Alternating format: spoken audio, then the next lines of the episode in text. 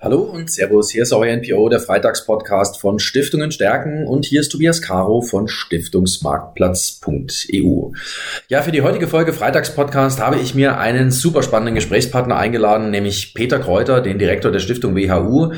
Wir beide kennen uns schon lange über den Austausch hinsichtlich der digitalen Welt und er ist einer der Köpfe hinter dem Digital Social Summit, dem Hashtag DSS 2022 in diesem Jahr, der nächste Woche stattfindet. Umso mehr freue ich mich, dass er sich heute Zeit genommen hat, lieber Peter Kräuter. Vielen, vielen Dank dafür, dass Sie im Freitagspodcast mit dabei sind. Und die erste Frage natürlich direkt an Sie. Ähm, das Thema der nächsten Woche ist die digitale Teilhabe. Wir haben sicherlich auch ein paar Learnings im Digital, Digital Social Summit nächste Woche mit dabei aus den zwei Jahren Corona. Ähm, bringen Sie uns mal auf den neuesten Stand. Äh, was werden die Highlights sein nächste Woche? Ja, erstmal guten Morgen an die, ja, an, an die Zuhörerschaft. Äh, vielen Dank, lieber Caro, dass ich hier sein darf. Ja, äh, wir haben uns als äh, Thema für den diesjährigen Digital Social Summit, das ist die vierte Auflage, nachdem wir 2019 gestartet sind, die Frage gestellt, wie gestalten wir nachhaltig unser digitales Morgen? Und es sind diese beiden Kernbegriffe nachhaltig und digitales Morgen, ähm, die, die uns letztlich umtreiben. Wir haben über die Corona-Pandemie als Sektor, wenn ich Sektor sage, äh, sind es natürlich die Stiftungen, aber das sind auch beispielsweise gemeinnützige Vereine, GmbHs, äh, Social Businesses, glaube ich, schon unserer Beobachtung nach einen riesen digitalen Schritt nach vorne gemacht. Äh, viele, viele Tools, äh, Formate, die wir heute äh, erfolgreich etabliert haben, wären, glaube ich, 2019 nicht denkbar gewesen. Also ich äh, nehme nur das Beispiel als eines äh, für, für viele, sicherlich viele andere Impulse stiften äh, von Felix Tresetzky und Kolleginnen, die Dienstagmorgens immer bis, bis zu 100 äh, Akteure, Akteurinnen aus dem Stiftungsbereich zusammenbringen. Das, ist die eine Seite. Die andere Frage, äh, die uns natürlich umtreibt, äh, wenn wir uns mehr wieder persönlich treffen können und viel lebt vom persönlichen Austausch, was bleibt an äh, digitalen Formaten, an digitalen Learnings äh, und was wird vielleicht wieder zurückgetreten. Und insofern haben wir uns äh, vier Thementracks äh, auf den Haken genommen, um die Frage zu beantworten, wie gestalten wir heute nachhaltig unser digitales Morgen. Das ist zum einen ähm, der Thementrack digitale Kompetenzen, das ist zum zweiten der Thementrack gute Digitalisierung äh, und zwei weitere Thementracks mit Organisationskultur und ein offenes Format. Äh, was wir seit Jahren im Programm haben, was sich Debatte nennt. Ähm, was ich jetzt spannend finde, sind auch die Inhalte rund um, äh, was könnte zum Beispiel aus diesem Ganzen, was wir in den letzten zwei Jahren dazu äh, gewonnen haben, was könnte daran bleiben? Also ich sage jetzt mal digitales Event. Da haben sich ja auch ein paar Gedanken dazu gemacht. Was wird denn bleiben? Es, es hat ja sehr viel mit diesem persönlichen Austausch zu tun, der nicht auf der Strecke geblieben ist, aber der natürlich im Digitalen anders funktioniert als im Physischen. Ne? Genau, also was, was passieren wird, äh, kann ich Ihnen ganz offen nicht sagen. Äh, ich glaube auch nicht, dass es jemand weiß. Äh, keiner hat die Glaskugel, sondern es ist ein, ein großer äh, gesellschaftlicher Landprozess, der, der da stattfindet. Äh, immer natürlich die Frage, wie wir aus äh, vielleicht abstrakten digitalen Zukunftsbildern, die wir im Kopf haben, äh, eine, eine klare digitale soziale Agenda machen. Und bezogen auf die Veranstaltungen ähm, hat sich zum einen natürlich gezeigt, dass nachdem digitale Lösungen in der Breite auch ähm, ja, gelernt sind. Vor Anfang 2020 wussten viele, äh, kann den Begriff Zoom überhaupt nicht. Heute ist es äh, bis, bis zu den Kindern in der Schule klar, wie Videokonferenzen funktioniert.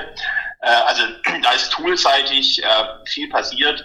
Andererseits haben wir, glaube ich, alle gemerkt, also insbesondere auch die digital total Begeisterten, dass es eine logische Grenze gibt, ähm, an der digitale Formate gewisse Dinge nicht bereitstellen können. Mhm. Äh, und das sind zwei Dinge. Das eine ist, ist Zufälligkeit mhm. ähm, und das andere ist, ist, ist geschützter Raum. Also ähm, ich hatte jetzt die, die letzten Wochen und Monate wieder an der einen oder anderen Stelle äh, persönlich äh, Konferenzen, Veranstaltungen besucht ähm, und da viele neue Kontakte gewonnen, die einfach dadurch entstanden sind, dass man durch Zufall äh, bei, beim Kaffee stand äh, und beim Mittagessen und es nicht irgendwie über den Zoom-Raum zugeteilt wurde, sondern man auch die Möglichkeit hatte, wenn, wenn man äh, gemerkt hat, äh, der, der, der, Gesprächspartner so sucht ein anderes Thema, dann auch zu wechseln. Mhm. Also Zufälligkeit ist das eine.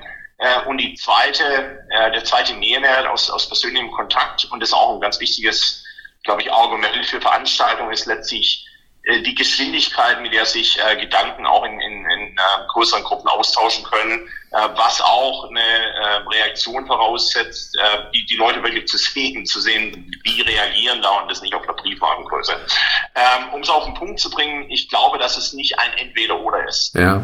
Wir werden nicht äh, die, die Zukunft rein in digitalen Formaten verbringen. Wir werden auch nicht ähm, nur wieder physische Konferenzen haben, sondern die spannende Frage für Organisationen ist, welches Format ist für welche Aufgabe am besten geeignet. Äh, von dem her, wie gesagt, diese stellvertretend für viele andere, diese Dienstagmorgensrunde wird mit Sicherheit bleiben, äh, würde ich eine Wette machen. Andererseits äh, freue ich mich heute schon auf den Stiftungstag in Leipzig, ja. äh, drei Tage vor Ort.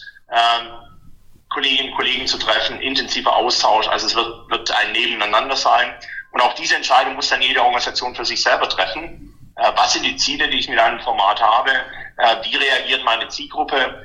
Und äh, wann entscheide ich mich wo, wofür? Und auch das ist eine Diskussion, die wir in äh, ja, verschiedenen Sessions A äh, führen auf dem Digital Social Summit mhm. und wo wir natürlich, weil der Event dieses Jahr noch äh, ja, da einen kleinen äh, physischen Teil vor Ort hat, aber äh, großteils äh, hybrid ist. Wir uns natürlich für 2023 auch die Frage stellen, wie sieht da unser Formatmix aus? Ja, und äh, es wird ja letzten Endes auch äh, das Fünfjährige dann nächstes Jahr sein. Ähm, Sie haben ja 2017 eine Studie rausgegeben, ich glaube Digitalisierung in Non-Profits.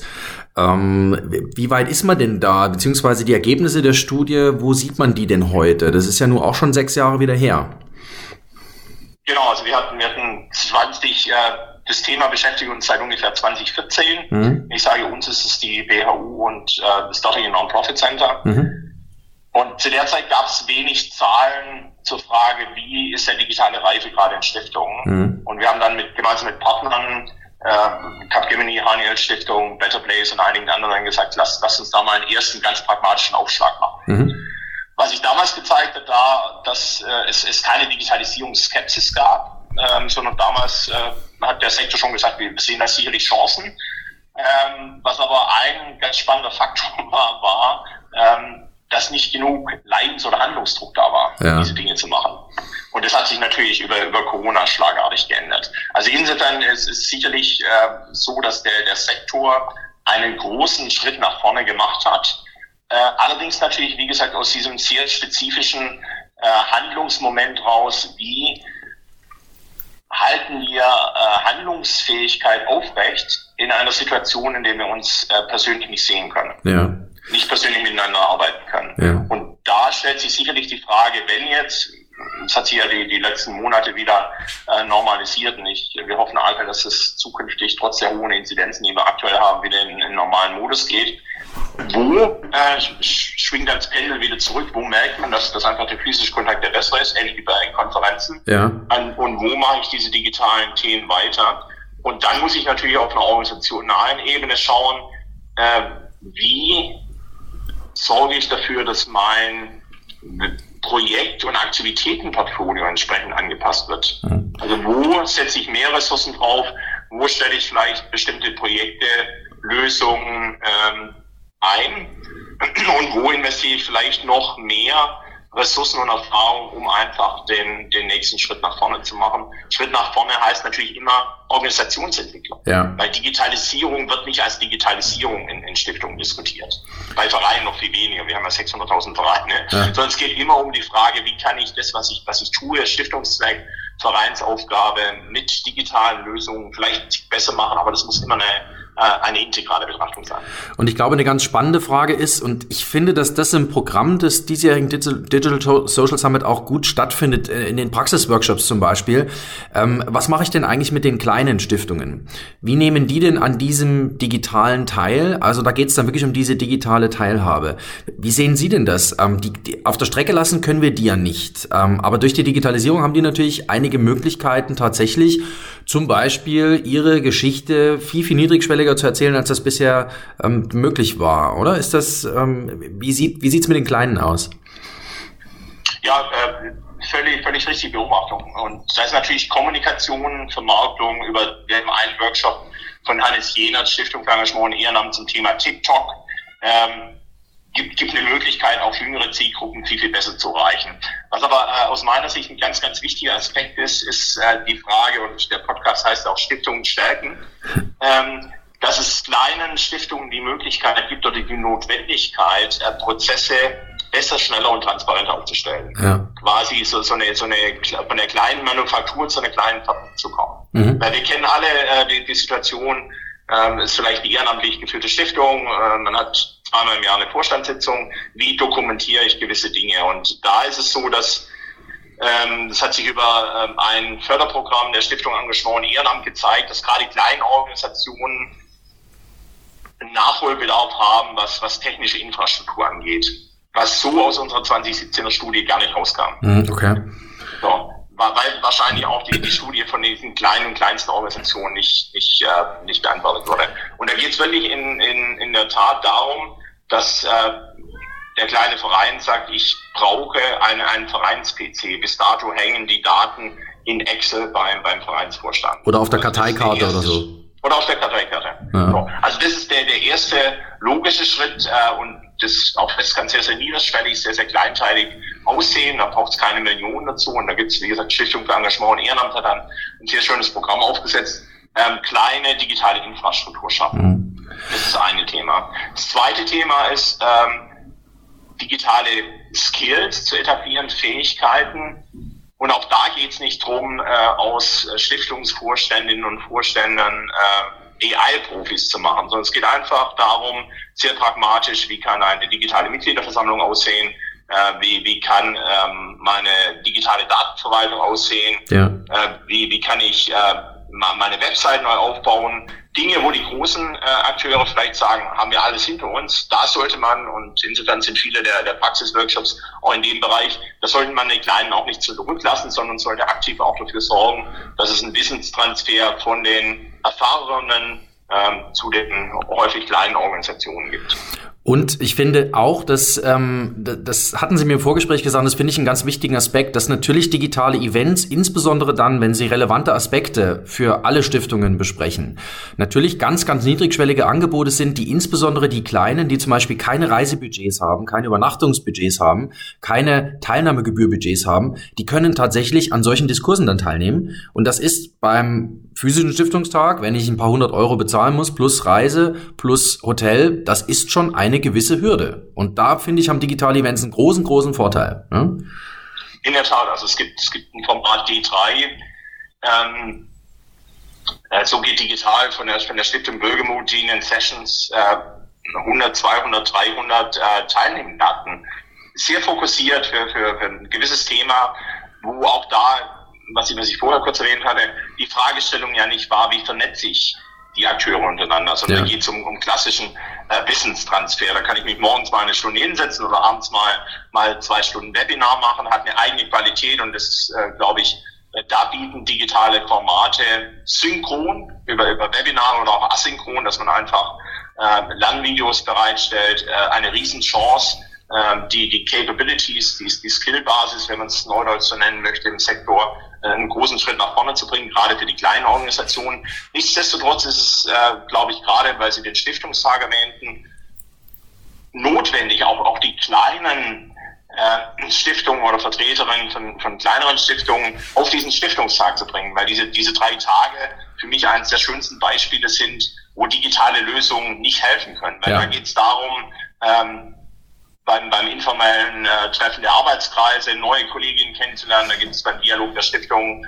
ähm, darum, ähm, gemeinsam ähm, mal vielleicht einen Wein zu trinken, die, die Zufälligkeit, auch dieses Gemeinschaftsgefühl zu erleben. Und insofern ist es da schön, dass ähm, die eine oder andere Initiative gibt, ähm, gibt vielleicht demnächst auch noch eine Ankündigung, auch junge Mitarbeitende in Stiftungen äh, auf den Stiftungstag zu bringen dass man äh, möglichst vielen die Möglichkeit gibt, aktiv Teil dieser, dieser Stiftungscommunity zu sein. Ähm, und da sollte es auch nicht für kleine Organisationen am, am Budget scheitern, beziehungsweise andersrum würde ich immer argumentieren, auch bei knappen Budgets ist es für euch als kleine Stiftung vielleicht äh, ein sehr, sehr gutes Investment, auf den Stiftungstag zu gehen und da systematisch mehr Kontakte auch zu großen Stiftungen zu machen, wie ihr im 1 zu 1 wahrscheinlich machen könntet. Ja. Also wenn, wenn man das gut vorbereitet, ist es äh, vertriebstechnisch, wenn man jetzt mal hart, äh, argumentieren müsste. Äh, es gibt keine bessere Möglichkeit, mehr Kontakte in einer kürzeren Zeit mit weniger Aufwand zu machen. Ja, jetzt machen wir direkt noch ein bisschen Werbung für den Deutschen Stiftungstag. Ich gebe natürlich immer zu bedenken, beim Dialog der Stiftung wird nicht nur Wein getrunken, sondern es wird auch getanzt. Also insofern wir eingerostet sind, sollten wir das bis dahin abgelegt haben. Ähm, genau, aber Nachhaltigkeit heißt ja auch äh, körperliche Prävention, von dem her ist es sicherlich äh, tut Bewegung da auch gut. Äh, und äh, vielleicht äh, an dieser Stelle, ich kann es jedem nur empfehlen, der noch nicht äh, beim, beim Stiftungstag war, sich diesen Termin äh, dick in den Kalender einzutragen und mit einer, mit einer großen Neugier, mit einer großen Offenheit äh, hinzugehen, vor allem auch junge Kolleginnen und Kollegen mitzunehmen, weil wir, wir haben ähm, eine Generation in Teilen, nicht nur in, in, in Stiftungen, sondern auch in, in For-Profit-Organisationen, die die letzten zwei Jahre ähm, digital ongeboardet wurden, ja. die noch nie die Möglichkeit hatten, äh, ihr Arbeitsfeld äh, in, der, in der realen Welt zu erleben und diesen ja, diesen Nachholbedarf sollten wir relativ schnell äh, und strukturiert schließen.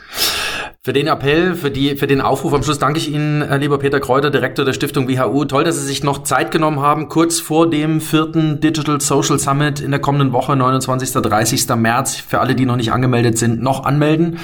Ähm, tolles Programm, ein dichtes Programm. Hab mich sehr gefreut, dass wir mit Ihnen noch mal gemeinsam reinschauen durften, lieber Peter Kräuter. Danke Ihnen. Ja, herzlichen Dank für die Möglichkeit. Die Anmelde äh, Frist ist noch offen, also für die letzten Plätze, wer, wer sich sputet, hat vielleicht noch eine Chance. Ina, Caro, vielen Dank äh, für die Möglichkeit, hier ja, Gedanken auszutauschen, über den Digital Social Summit zu berichten. Ähm, und ich muss sagen, dieses äh, Motto Hashtag Stiftung stärken ist, äh, glaube ich, eines, das fast alle oder eigentlich alle in der äh, Stiftungswelt querschreiben, weil ich glaube, ich, äh, die Ukraine-Krise hat gezeigt, mehr denn je, ähm, Flutkrise an der A, dass Zivilgesellschaft in der Breite äh, ein äh, ganz wichtiger Rückhalt für uns als, als Demokratie und als Gesellschaft äh, sind. Und insofern, wenn wir da gemeinsam eine Chance haben, äh, diese Organisationen, Akteure und auch die Begeisterung von jungen Menschen in diesem Bereich zu stärken, sollen wir das tun. Und äh, ja, von dem her vielleicht ein Thema für, für den nächsten Podcast, junges Engagement. Da gibt es, glaube ich, genug Möglichkeiten, die sind, hier diskutiert zu werden. Ich sehe schon, wir sind zwei Begeisterte, wir sind auch zwei intrinsisch Getriebene. Ich danke Ihnen sehr dafür, dass Sie sich Zeit genommen haben. Und äh, ja, liebe Zuhörerinnen und Zuhörer, bleiben Sie uns gewogen hier auf www.stiftungenstärken.de, dem Blog von stiftungsmarktplatz.eu. Natürlich gibt's nächsten Freitag die nächste Folge Freitagspodcast. Thank you.